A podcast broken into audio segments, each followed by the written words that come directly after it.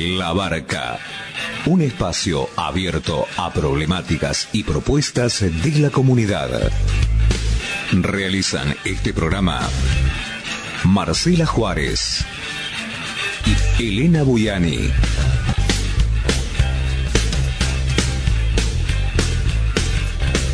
Depende de vos a qué puerto querés llegar.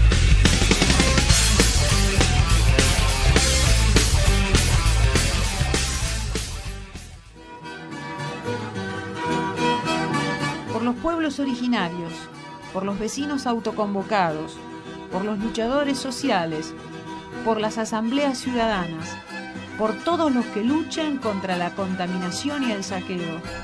Por el otro bicentenario, el bicentenario de los pueblos.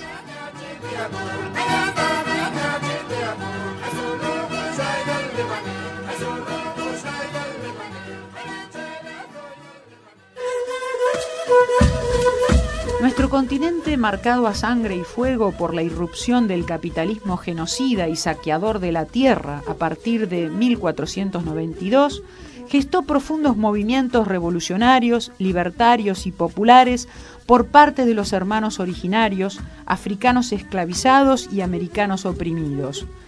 Pretendemos recuperar este patrimonio de saberes y rebeldías, de historias y culturas silenciadas y menospreciadas en el marco de un proyecto que intenta completar sus tareas inconclusas. Por el otro bicentenario, el bicentenario de los pueblos.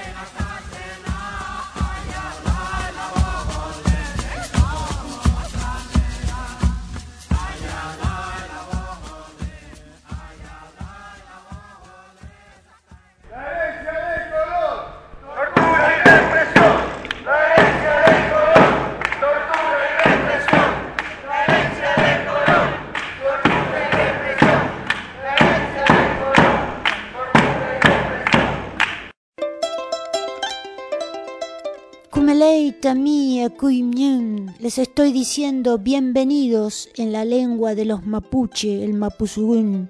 Noja, Elena Buyani Cani.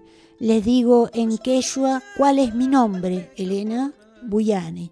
Mbae Pareco, ¿cómo estás? Te pregunto en guaraní. Jalaná, te saludo como lo hacen los charrúas. Chey Chey, un deseo de júbilo y buena aventura de los Diaguita.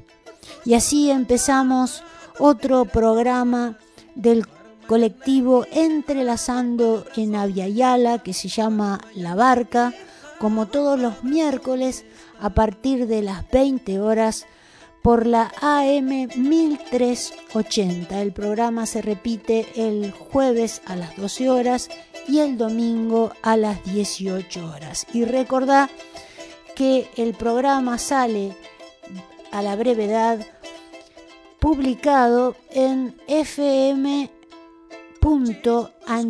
barra entrelazando en Aviala para que lo puedas escuchar en cualquier momento. Y sí, iniciamos nuestra nueva temporada, la decimoquinta temporada de la barca. Como sabés, el año pasado nos quedó pendiente del recorrido que fuimos realizando de toda la Argentina, provincia por provincia. Y nos faltan dos, nos falta la provincia de La Pampa y la provincia de San Luis. Así que esta, esto que queda pendiente lo vamos a resolver este año.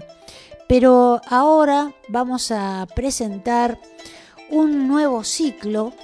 El ciclo de este año está dedicado a Permahabitante, que es una invención, es fruto de la creatividad del escritor y naturalista Arturo Avellaneda. Y nos va a ir contando en cada uno de estos encuentros mensuales qué significa el ser permahabitante, la importancia que tiene el habitante en estos momentos para el futuro planetario, que creemos conjuntamente con él, que es el protagonista fundamental de todo lo que necesariamente debe ocurrir para que tengamos futuro. Y ahora vamos a escuchar este primer capítulo en donde Arturo Avellaneda nos da una descripción de cuál es la nueva posición política que se está observando en nuestro mundo y sobre todo en nuestro continente. Escuchamos.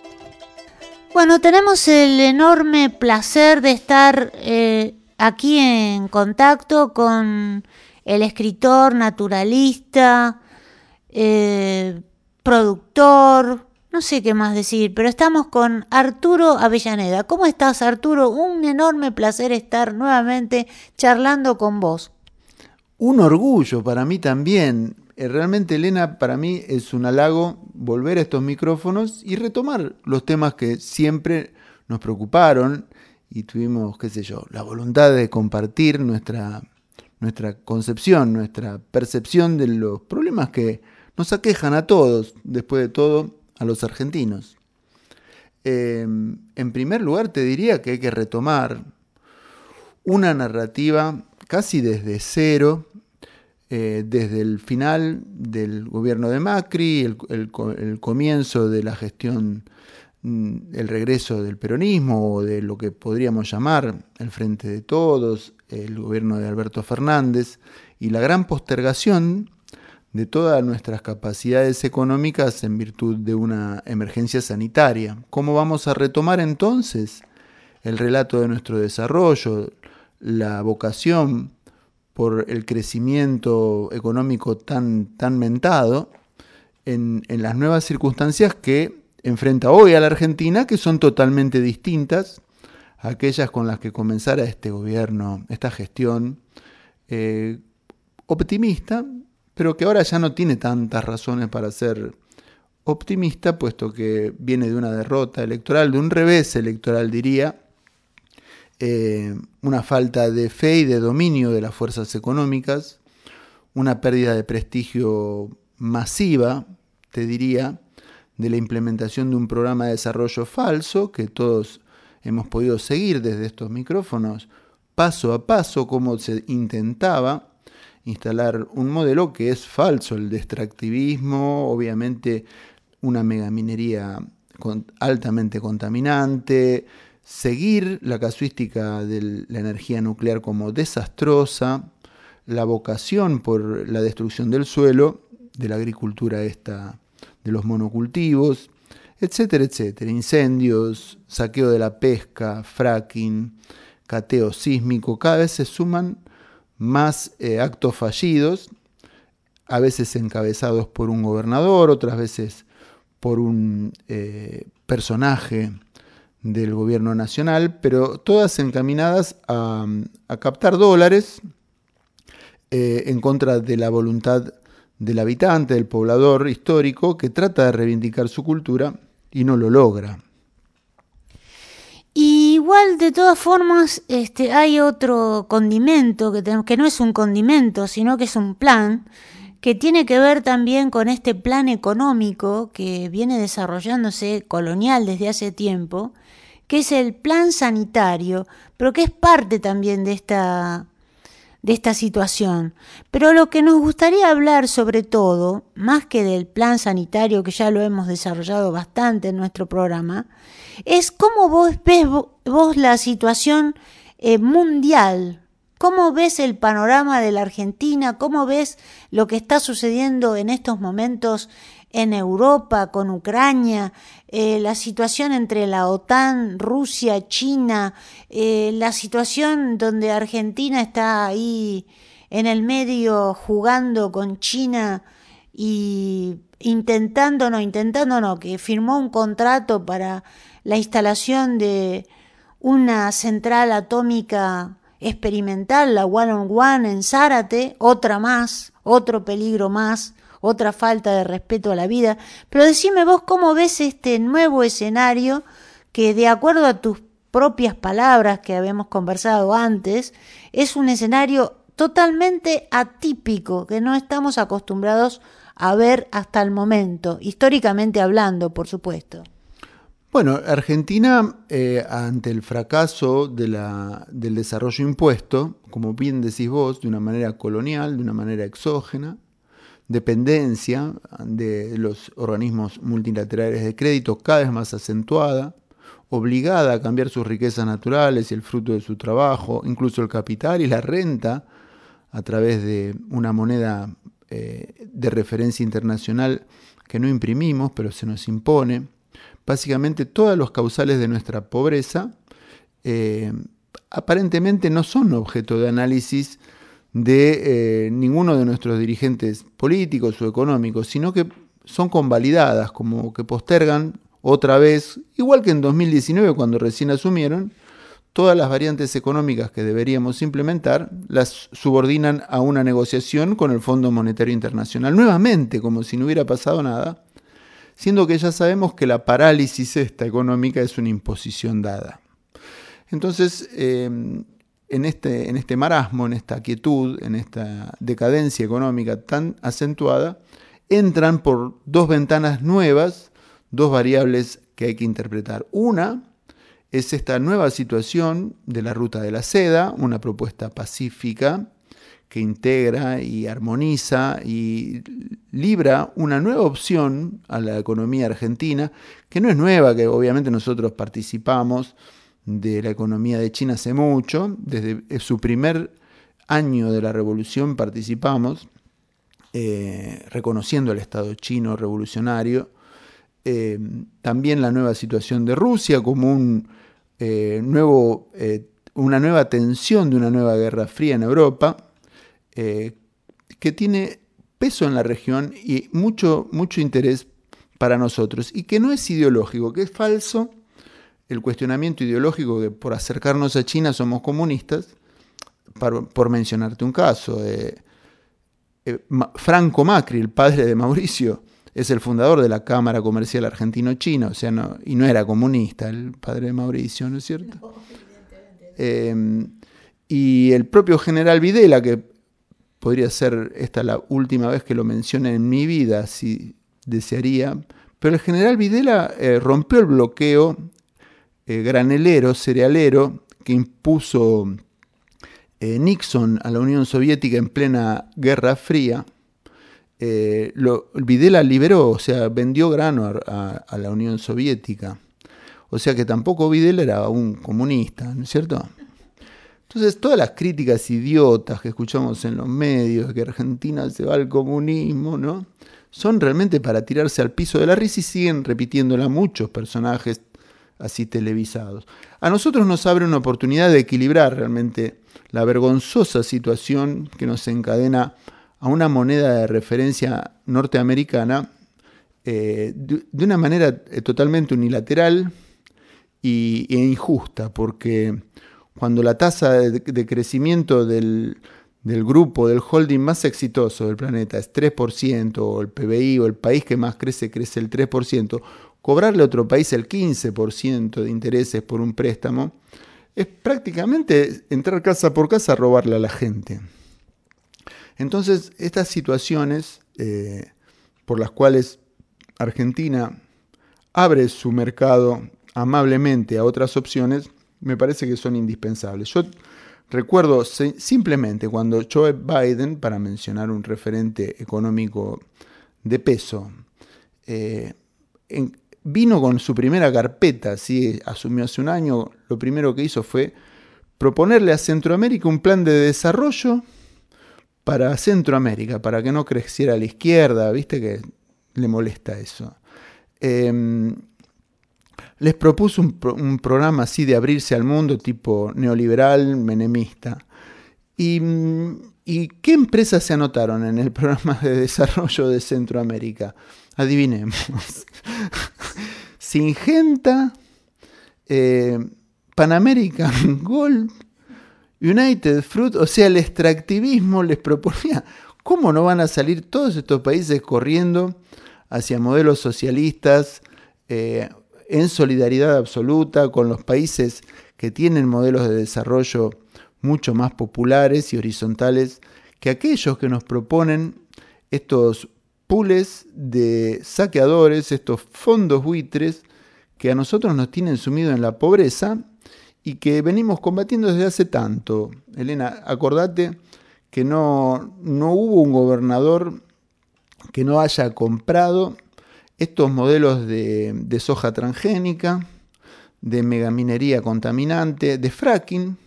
No hay uno, todos van y se compran el mismo chaleco de fuerza y se lo quieren poner a la gente diciéndole que les queda lindo. Y realmente es una locura, realmente es una invasión de venenos, de malestar y de y tratar de forzar al habitante genuino al éxodo forzoso, abandonando el territorio a manos de todos estos sujetos que se dicen inversores, pero que no, no son eh, eh, portadores de un modelo de éxito, de desarrollo, de realización para nuestras familias. Son realmente eh, actores de un modelo de exterminio, de saqueo y de sojuzgamiento de la población que no corresponde con ningún modelo de felicidad conocido en el planeta. Es así de sencillo. Ahora, ah, yo también me planteo, ¿no? Yo no creo que el gobierno chino, eh, porque no hay demasiadas diferencias en cómo tratan al planeta un lado y, el otro lado.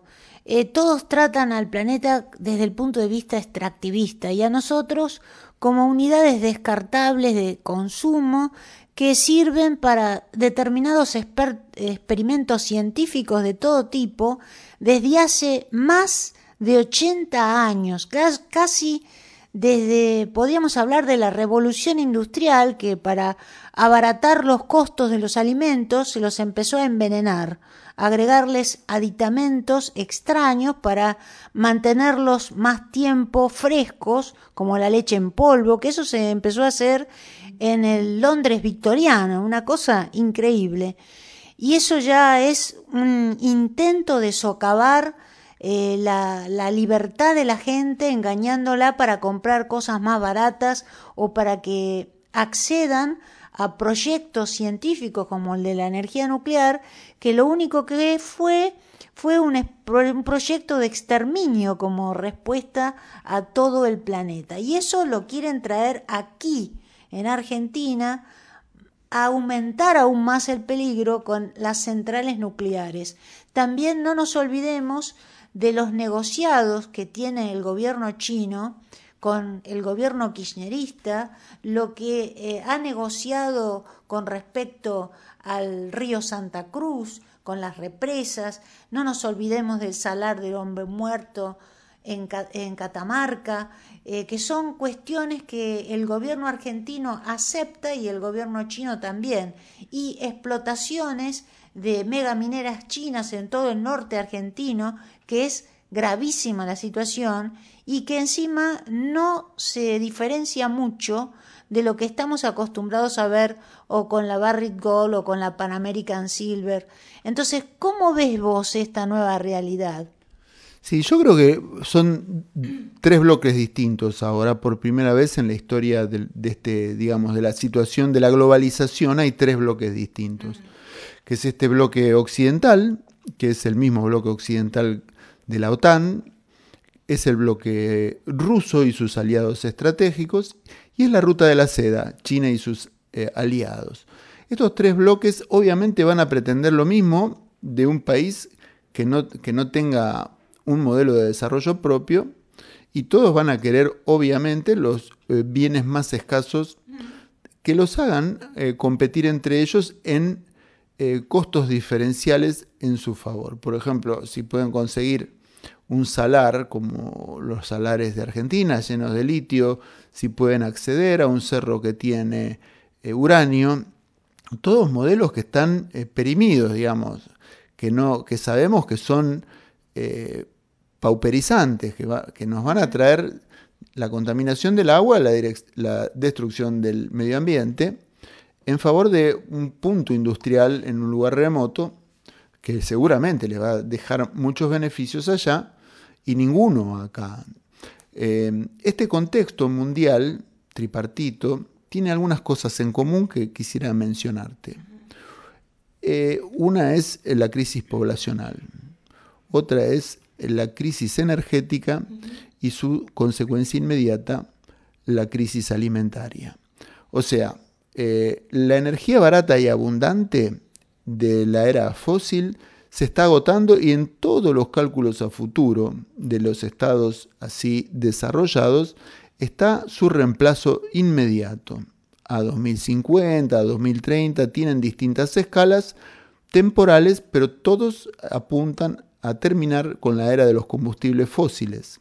Esto significa directamente que la energía nunca más va a volver a ser barata, que mantener la calefacción en un hogar, un auto funcionando, etcétera, etcétera, imagínatelo, eh, el arrastre que genera sobre el costo de los alimentos, sobre la escasez de los productos industriales, el costo del transporte y obviamente modifica culturalmente toda la actividad de la población y sobre todo el costo de sus alimentos. Esto fuerza a que interpretemos a lo local, valoremos la autosuficiencia, reconozcamos que las comunidades humanas tienen todas igual derecho, nadie a tomar por esclavo al otro, y entonces un mundo mucho más equilibrado, una globalización mucho más justa, equilibrada, más federativa, como soñaron los padres fundadores de nuestro continente, modelos políticos muy, muy parecidos a la emancipación americana, no necesariamente o socialistas o comunistas, pero sí federativos, más equilibrados, donde el estándar de vida de las poblaciones se parezca.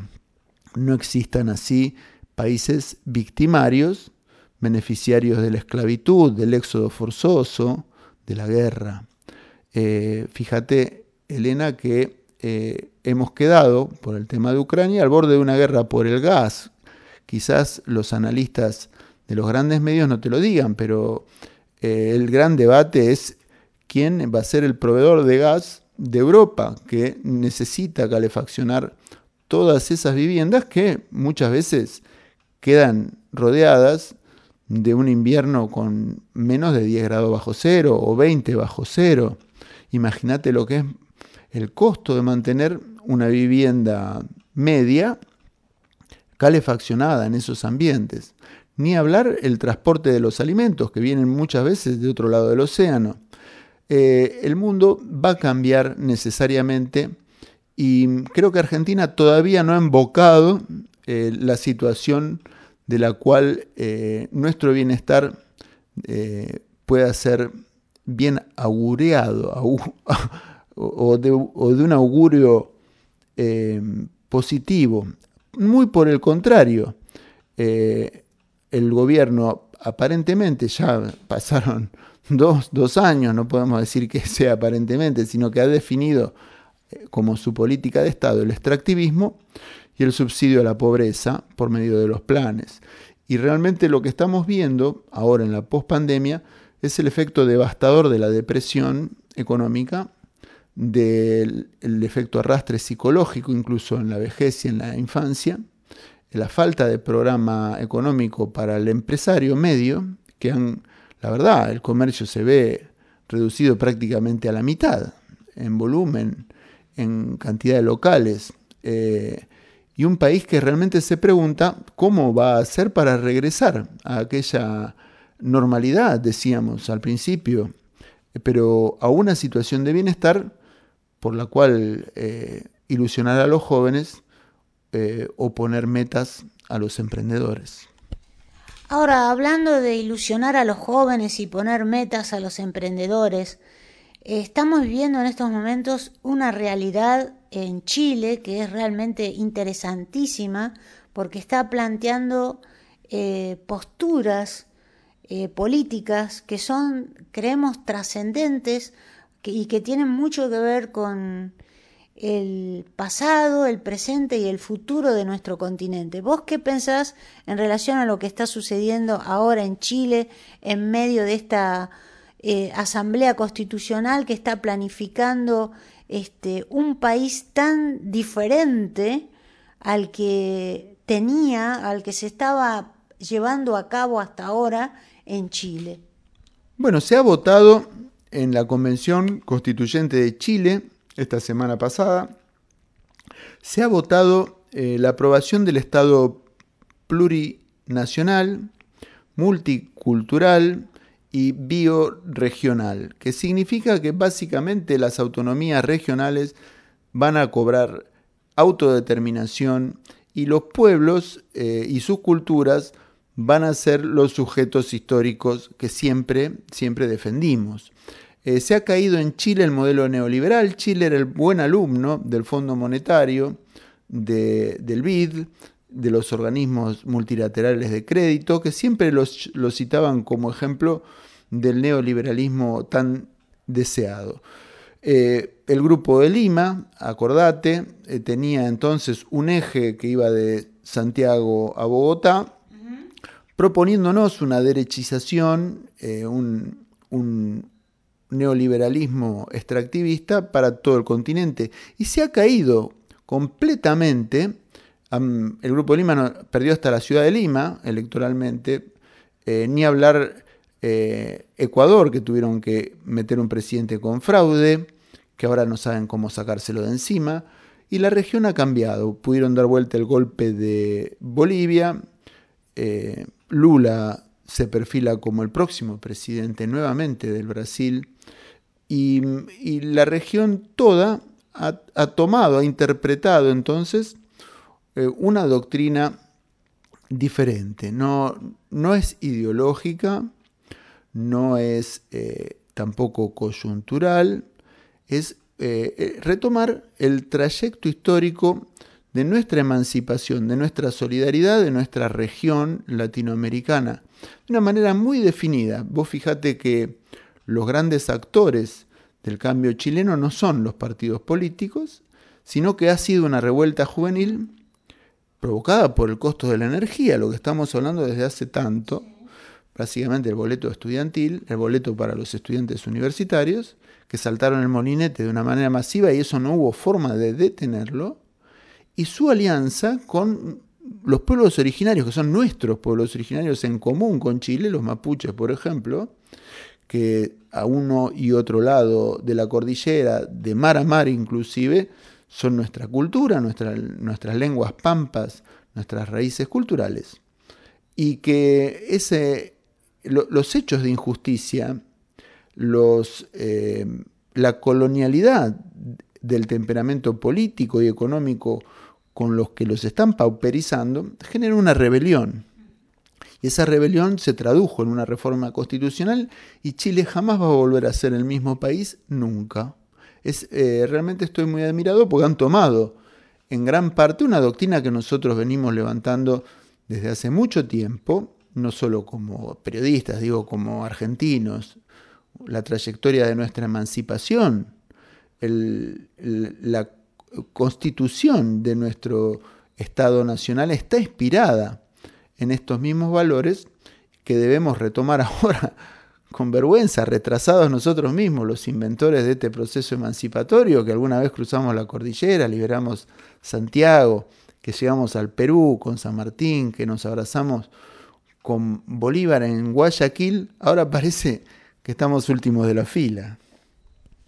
Bueno, Arturo, es un realmente es un enorme placer escucharte hablar y me como hacemos siempre en la barca, dejamos el cierre de la entrevista a criterio del entrevistado para que redondee algo que le faltó decir, algo que quiere decir, algo que le gustaría plantear, porque lo que queremos aclarar a nuestros oyentes, que vamos a tener el placer de tener a Arturo Avellaneda todos los meses en la barca y vamos a generar un ciclo, un ciclo que tiene que ver con eh, toda una postura, eh, de una cosmovisión, un pensamiento, una doctrina que él ha creado, que es permavitante y que queremos eh, difundir aquí desde la barca.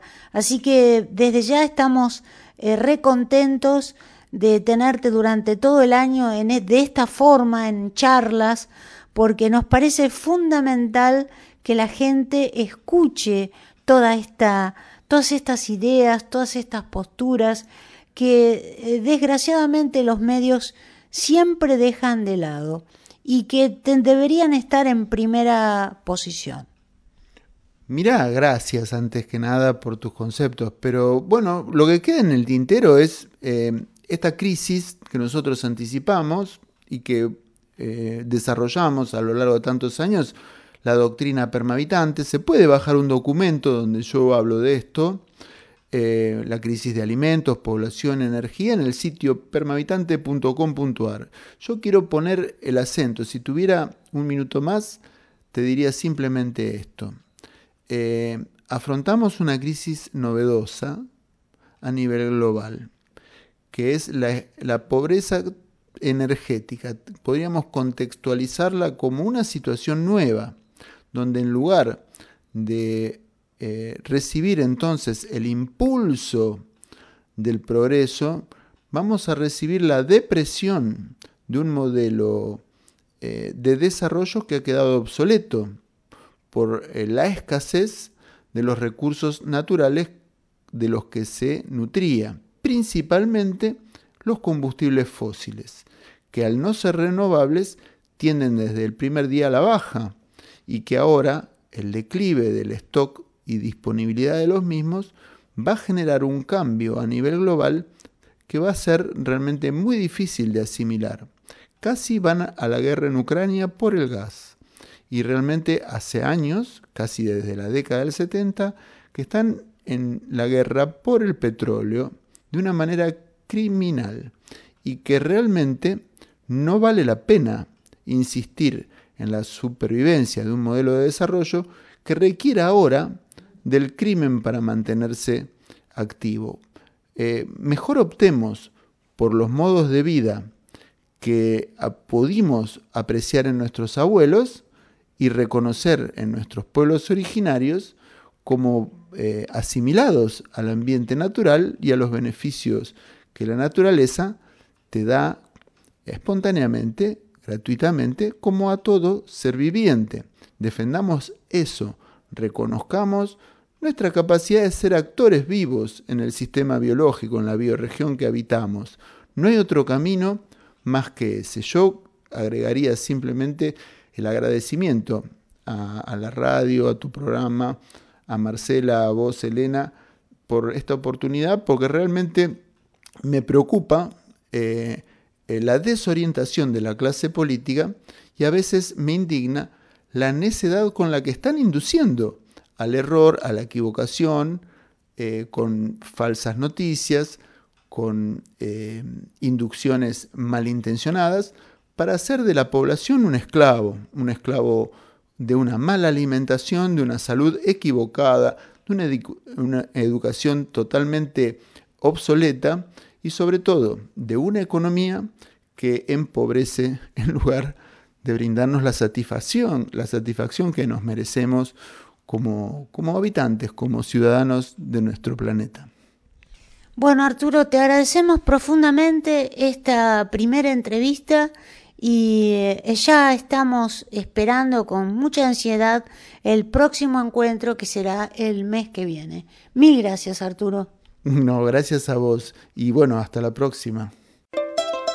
Acabas de escuchar al ciclo Permavitante que está a cargo de Arturo Avellaneda en el capítulo de hoy que trata sobre cuál es la situación mundial y continental política de estos momentos. Nos proponemos, partiendo de un análisis crítico de las concepciones racistas, elitistas y autoritarias que siguen dominando la vida social, los medios masivos de comunicación y la educación formal, contribuir a recuperar valorizar las formas de organización y de lucha, los valores éticos, pedagógicos y creativos que configuran el proceso de construcción de nuestro pueblo trabajador, indígena y campesino, como sujeto histórico y protagonista del cambio social en nuestros territorios. Por el otro bicentenario. El bicentenario de los pueblos.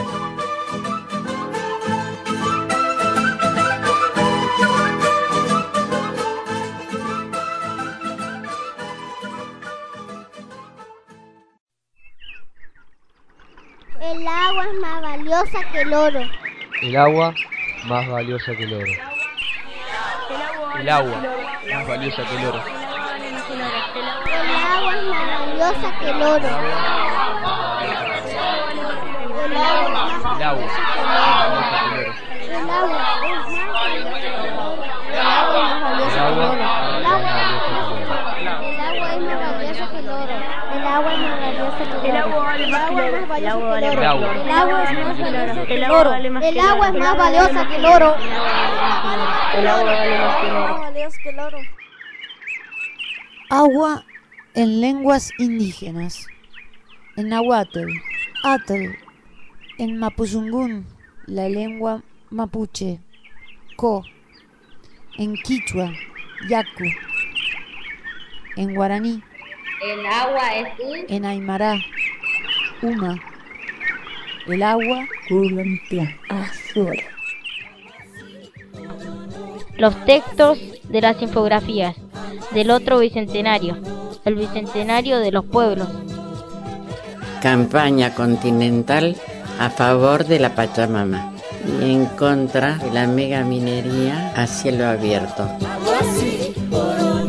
Comunidad contra Arte, Desde Pampa del Infierno, Chaco, los ecoguardianes de la escuela número 657 y entrelazando en Avia Yala. Las voces de este spot fueron grabadas por cientos de chicos de nuestro continente Avia Yala.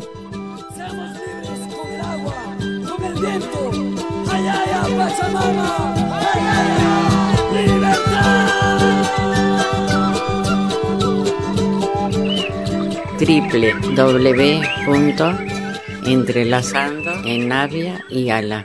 Blogspot.com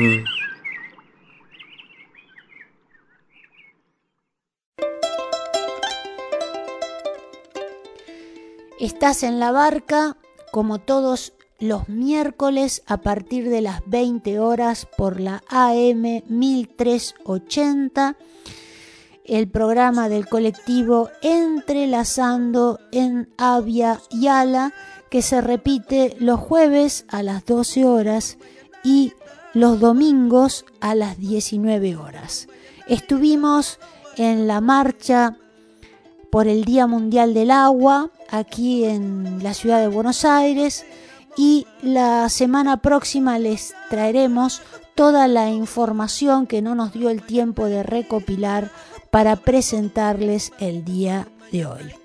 Y ahora sí, eh, nos toca el tiempo de reflexión y compartir esta reflexión que desde hace una semana les venimos planteando, que es tratar de saber qué es lo que se nos oculta, por qué estamos como estamos, que en realidad ese estar como estamos tiene mucho que ver con todo lo que no se nos dice, con todo lo que se nos oculta desde todo punto de vista.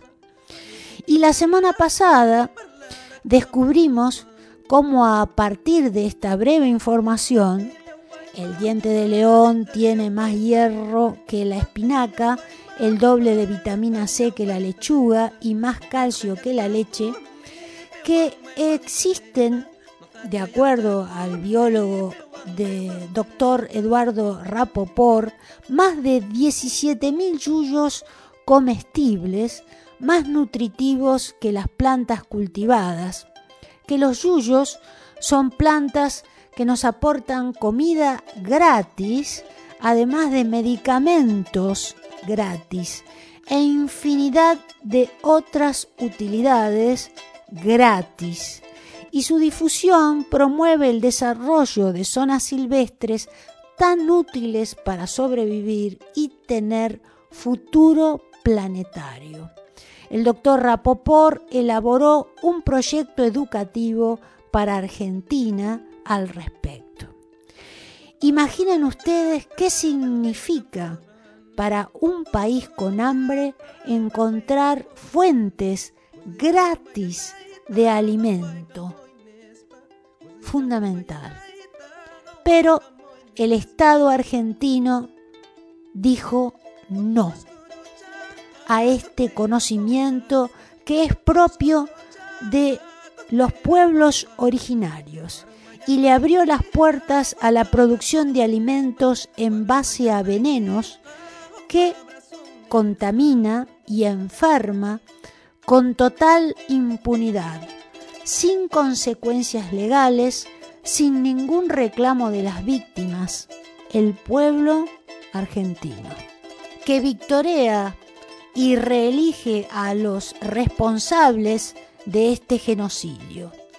Ahora, esta breve información nos abre nuevos caminos de análisis con solo afirmar que el diente de león tiene más calcio que la leche. Por supuesto, se refiere a la leche de vaca, la vaca sagrada, leche que en estos momentos está desprestigiada un poco, pues ya se ha empezado a descubrir que a los animales se los alimenta no con pastura, sino con las plantas envenenadas que el gobierno argentino promueve. Muchos argentinos formados en la vieja escuela, elogiada hasta el cansancio, han hecho en la escuela primaria la famosa redacción tema La vaca, que se atribuía a la falta de creatividad de las maestras, cuando en realidad la redacción tema La vaca era adoctrinamiento puro. La vaca no es un animal autóctono de estas tierras.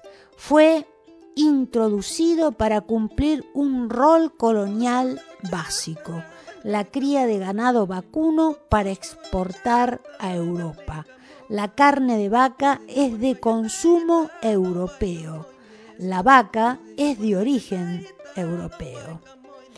Y la Argentina, gracias a este plan colonial británico, llevado a cabo por la generación de 1880, Sarmiento, Roca y Mitre, se transformó en productora de materias primas y en consumidora dependiente de los productos industrializados ingleses. Para eso se trastocó todo.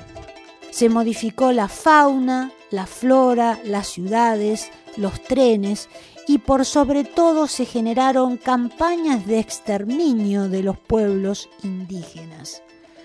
Campañas que se glorificaron como guerras de soberanía, pero en realidad fueron mataderos organizados sin gloria alguna, con campos de concentración, experimentación con seres vivos en el Museo de Ciencias Naturales de La Plata, provincia de Buenos Aires, y la evangelización criminal de la Iglesia Católica. Todo para usurpar los territorios y adaptar las geografías a las necesidades coloniales del imperio británico, entre las que se contaba, por supuesto, la carne de vaca. Así nació el Estado argentino. Y la escuela argentina lo que hizo en aquel entonces, al igual que ahora, a través de las redes y celulares, es colonizar, promover el desprecio de lo propio para difundir el interés ajeno a toda costa, Leer y escribir era fundamental en esa escuela, sobre todo leer en castellano, en latín, en griego, en inglés o francés. La escuela actual, desde hace 30 años, es lo que menos promueve.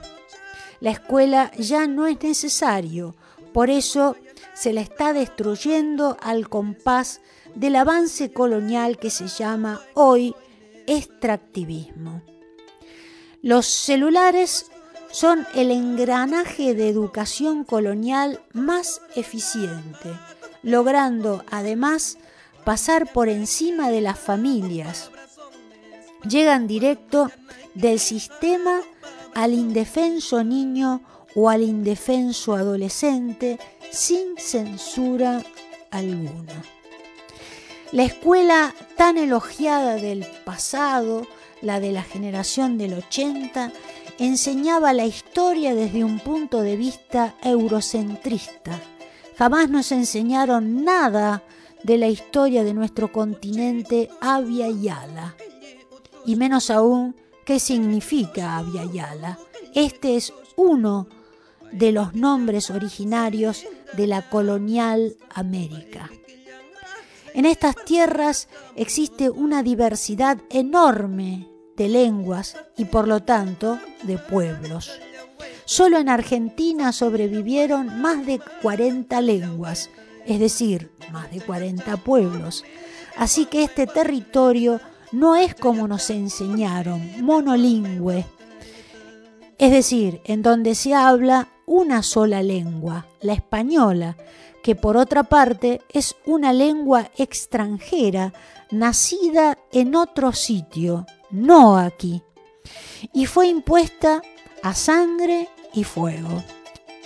Este territorio es plurilingüe, en él se hablan muchas lenguas que fueron desvalorizadas, prohibidas, invisibilizadas, al igual que nuestra fauna, flora autóctona, cosmovisiones indígenas, pensamiento ancestral, etcétera, etcétera, etcétera. Además, el colonialismo impone en las escuelas el racismo, la xenofobia, el aprecio como civilizado de todo lo extranjero y el desprecio que llega hasta el exterminio de todo lo bárbaro, es decir, lo nativo, lo propio. El objetivo central del colonialismo es saquear, no importa cómo. Usar todo el territorio para beneficio colonial, a la inversa del pensamiento originario que privilegia al territorio como fuente de vida, sabiduría y futuro, sobre todo para las nuevas generaciones. La escuela argentina fue y es colonial. Recuerden el punto de inflexión que comentamos la semana pasada, que fue y es la nueva Ley Nacional de Educación, que es fruto de Néstor Kirchner, que admite el financiamiento de la educación en todos sus estamentos por parte de empresas multinacionales y nacionales. La mortífera Monsanto ha llegado no solo a las universidades, sino también a la educación primaria como en Cava, asesorando a los niños qué alimentos deben comer, los envenenados, por supuesto, frutos de sus propios intereses. El tener escuela colonial genera patrones que se repiten una y otra vez a partir de la historia, como la costumbre de la deuda externa y los diversos préstamos recibidos de parte de la banca extranjera. Esta tradición fraudulenta fue utilizada ya por el primer presidente argentino Rivadavia. La deuda externa fue el centro de la propuesta de las dictaduras militares del 70 en la mal llamada América Latina. Acá, en estas tierras, los ancestros no hablaban latín. ¿Y en qué consistía? En endeudar a un país ilegítimamente a través de un gobierno de facto que utiliza otra vez el exterminio para que jamás pueda ser soberano, autónomo. Esta situación se repite una y otra vez hasta alcanzar la deuda gigantesca única en el planeta que provocó el gobierno macrista. ¿Qué es lo que se impone en los territorios? El extractivismo, promocionado y avalado por todos los gobiernos desde hace más de 30 años. Los genocidios del pasado quedan impunes, por lo tanto se repiten y expanden. La escuela glorifica a racistas y genocidas. la ex gobernadora de la provincia de Buenos Aires dicta un decreto que permite la fumigación de venenos de agrotóxicos sin límite alguno para que proliferen los monocultivos de alimentos envenenados. Interés extractivista multinacional. El actual gobernador no deroga el decreto mientras obliga a los niños de las escuelas a usar barbijo. Y en el festival Lollapalooza miles de personas apelotonadas, amontonadas, gritan, vociferan, bailan al compás de la música de moda sin barbijo. Los beneficiados del colonialismo son todos aquellos que promueven sus intereses, como por ejemplo el del extractivismo junto a todos los canales de comunicación, vías, autovías, hidrovías, para consolidar el saqueo. ¿Qué es lo que crece entonces? La pobreza, el hambre y la contaminación. La impunidad se garantiza históricamente y se glorifica en la escuela. Lo que establece la Constitución y las leyes derivadas de la misma no se respetan. Las víctimas victorean a sus victimarios mientras se escucha un concierto en el Centro Cultural Néstor Kirchner, burla siniestra de la justicia inexistente. Y te exigen de paso el pase sanitario que es inconstitucional. Se promueve también colonialmente políticas sanitarias que niegan tratamientos inocuos por otros con más de mil contraindicaciones, entre ellas la muerte. Hasta los niños que en la actual situación pueden contagiarse en un 0,00% deben ser inoculados con estas sustancias experimentales fuera de toda legalidad escuela colonial, gobierno colonial, medios coloniales. No hay memoria, no hay justicia, pobreza colonial, hambre colonial. ¿Cómo querés que después no te roben en la esquina o en la puerta de tu casa si se gobierna para saquear al territorio? Saquear es el colmo de robar. Y para peor, este saqueo histórico envenena al medio ambiente, que es el único que garantiza tu sobrevivencia y la de tus hijos. Otra burla a la Constitución. La escuela argentina no enseña a autosustentarse, a autoabastecerse. Repite una y otra vez los modelos coloniales que endiosan a la tecnología actual, que es la que provoca el deterioro planetario y el control humano, y además produce enfermedades de todo tipo en todo el mundo. ¿Qué estamos esperando? Que las mayorías no glorifiquen más a nuestros victimarios. Defendamos nuestra vida y la de nuestros descendientes como lo hacen los nacidos en estas tierras los pueblos originarios. Por una escuela que no glorifique ni genocidios, ni racistas, ni a Saavedras, ni a Rivadavia, ni a Sarmientos, ni a Mitres, ni a Rocas. Por una escuela que nos haga libres. Por el otro bicentenario. El bicentenario de los pueblos.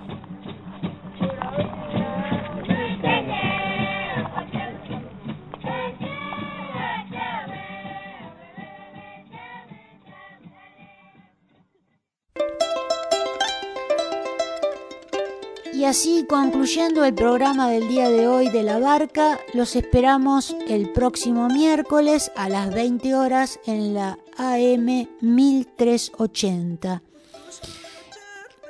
Te invitamos también a escuchar los programas anteriores o el programa anterior y los programas del año pasado en anchor.fm barra entrelazando en Aviala. Podés ver nuestros documentales en el canal de YouTube Entrelazando en Aviala. Podés comunicarte con nosotros a través de el Facebook en Entrelazando, a través de nuestro Instagram o a través del Twitter. Eh, te agradecemos desde ya todos los comentarios que recibimos de nuestra producción, pero también necesitamos ayuda para continuar haciéndola, así que si querés colaborar con nosotros, eh, doná eh, un cafecito entrando a www.cafecito.app barra entrelazando.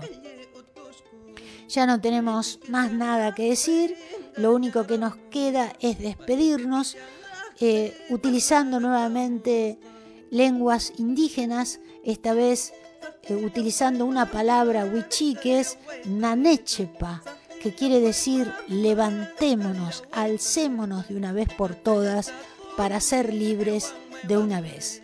Luis Pato Condorí presente, ahora y siempre.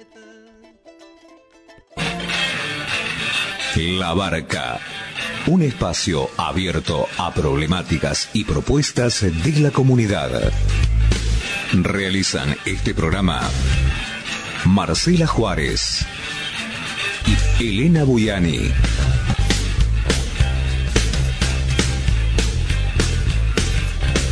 Depende de vos a qué puerto quieres llegar.